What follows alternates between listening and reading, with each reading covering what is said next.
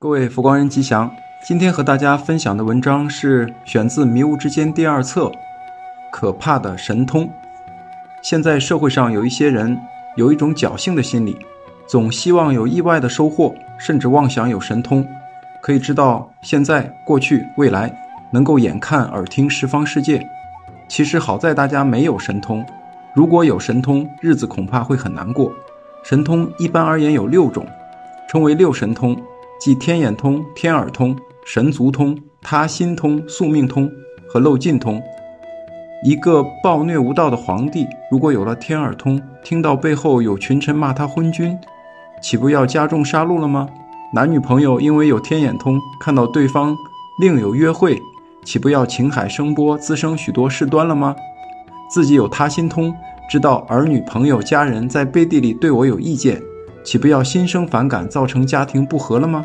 自己有了神足通，每天东奔西走，到处奔波，这日子岂不过得辛苦？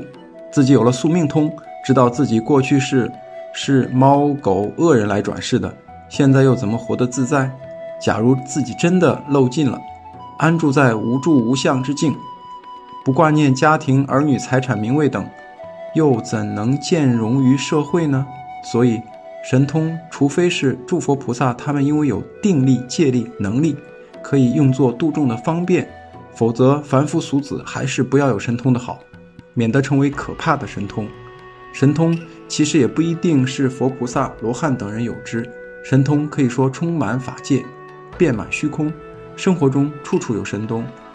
你看，一个种子可以长成一棵大树，你说不神奇吗？一个贫寒出身的人可以挺身而出，为国为民，普度世界，不是很神奇吗？一句话可以令人欢喜大笑，一句话也能令人悲伤痛苦，这不神奇吗？一家人早上各奔西东，到了晚上又会相聚在一起，你说这不神奇吗？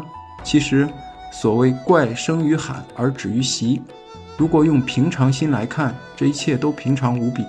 所以古人对时空更迭。得失荣辱要用平常心来看，不必要求神通，只要活得心安理得，人生就会非常的自在快乐。